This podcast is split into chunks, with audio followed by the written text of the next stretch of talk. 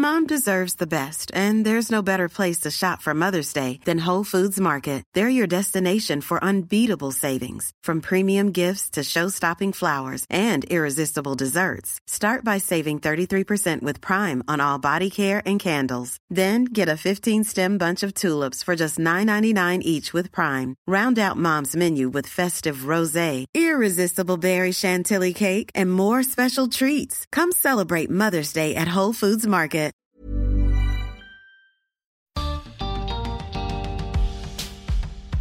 ¿Tenemos que ayudar a nuestros hijos a preservar la lengua materna cuando somos migrantes?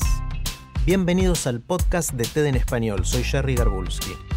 En su charla en TEDx Sandy Springs Women, la especialista en crianza bilingüe Jimena Montilla nos muestra la importancia de mantener viva la lengua de los recuerdos emocionales para que sigan siendo parte de la identidad de nuestros hijos.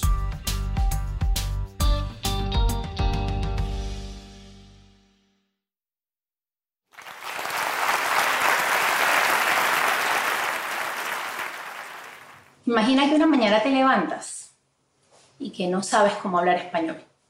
Se te olvidó. No sabes cómo leer, no sabes cómo escribir, no entiendes nada.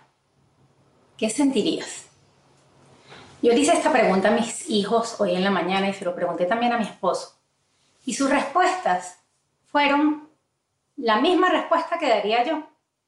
Yo me sentiría que no soy yo, que me estoy volviendo loca, que pasa algo raro, me falta una parte, me quitaron algo que es primordial para mí. Yo sentiría que me borraron mi historia, que me borraron mis recuerdos. Porque, ¿cómo podría explicarte lo que significa para mí una batea? Una batea es donde mi mamá bañó a mis hijos aquella vez que nos fuimos a la hacienda. Y yo recuerdo el agua saliendo, recuerdo la cara de mi mamá, la sonrisa de mis niños, porque yo también alguna vez estuve en una batea. Como muchos otros venezolanos, para nosotros una batea es wow, aquella experiencia. ¿Cómo podría contarte lo que es que te despiertan en las mañanas cantándote las mañanitas? No es solo una canción, es mucho más que eso. No son solo palabras, es el poder que se esconde detrás de esas palabras, son los recuerdos. ¿Cómo podría decirte que para mis hijos comer unas arepas es una experiencia maravillosa, indescriptible? Saborearlas, olerlas, saber que están allí en la cesta esperando por ellos. ¿Cómo podría contarte que para nosotros las palabras mimoseo y pachacha, que aunque no están incluidas en la Real Academia Española, vienen de las palabras mimos y pachanga y para nosotros significa darnos cariños y hacer una batalla de cosquillas? No podría explicarte. Porque para mí el español es un vínculo es algo que va más allá de, lo tangible, de lo que puedo tocar. Para mí el español no es un mero sistema de comunicación verbal y escrita. No, señor. Para mí el español es mi lengua afectiva. Y de eso vengo a hablar hoy, del español como lengua afectiva.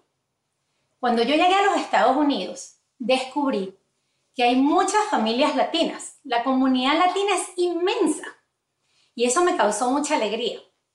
Pero también descubrí algo que me causó mucha tristeza y es que cada vez más familias latinas deciden no hablar español a sus hijos. Deciden en cambio hablar inglés. Y claro, así como aumenta la cantidad de latinos que vienen a Estados Unidos en busca de unas nuevas condiciones de vida, mejores oportunidades, también aumenta la cantidad de familias que ya no hablan español en casa. Yo dije, esto no puede ser, yo tengo que hacer algo. ¿Qué puedo hacer yo? Y empecé a pensar, a investigar. Me tropecé con un documental que hablaba de latinos que no hablan español. Y, wow, al escuchar a un chico decir, yo soy latino en inglés, pero yo no sé hablar español. Y a mí me da mucha tristeza que yo no puedo hablar español porque no me lo enseñaron mis padres, porque no sabían cómo enseñarme.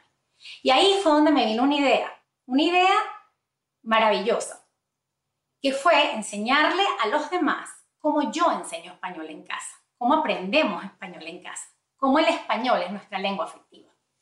Entonces se me ocurrió crear clases listas y empecé a diseñar clases de español que te explican paso a paso cómo dar la clase de español para esos latinos que no hablan español y que están aquí en los Estados Unidos o en muchas partes del mundo y se sienten latinos y no hablan español, pero lo pueden aprender.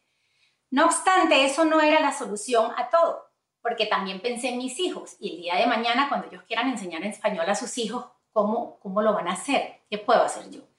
Entonces decidí crear un blog y en ese blog compartir cómo aprendemos español en casa. Y ustedes se preguntarán, pero ¿cómo es eso? ¿Cómo, cómo vas a aprender español como lengua afectiva? Explícame eso.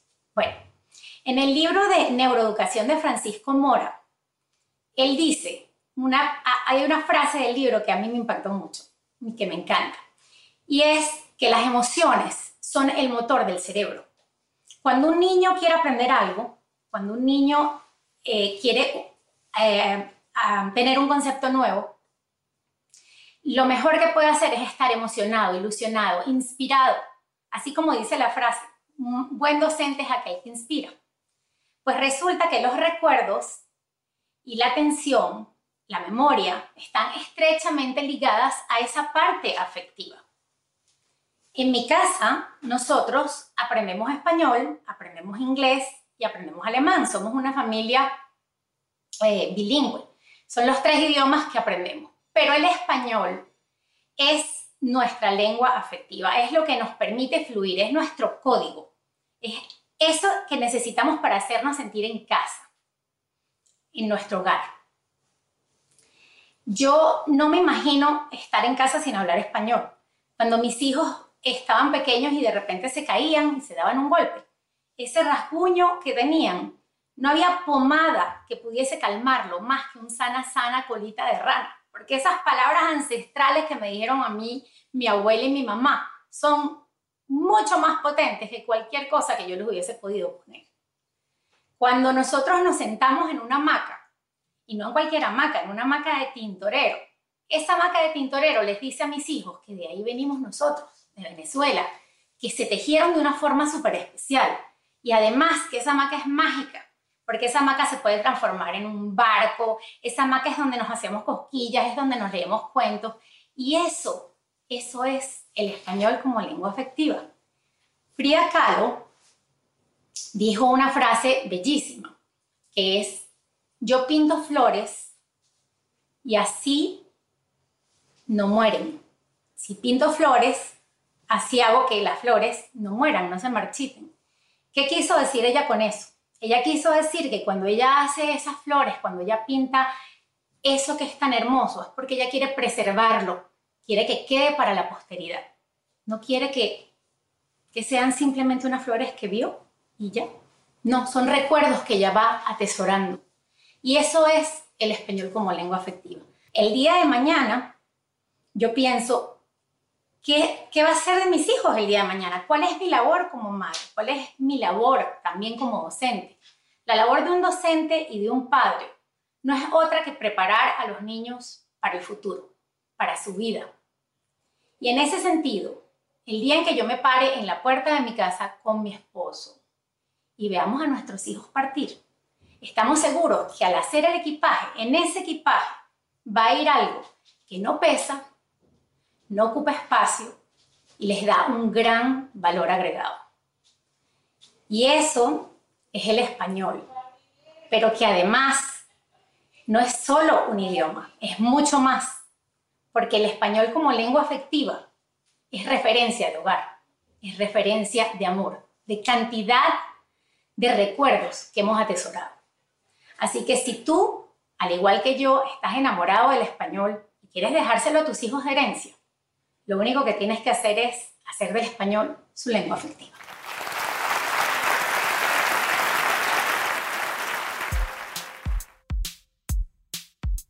Si te gusta TED en español, la mejor manera de apoyarnos es compartiendo el podcast con tus amigos. Puedes encontrar todos los episodios en tedenespanol.com o donde escuches tus podcasts. Soy Jerry Garbulski y te espero en el próximo episodio.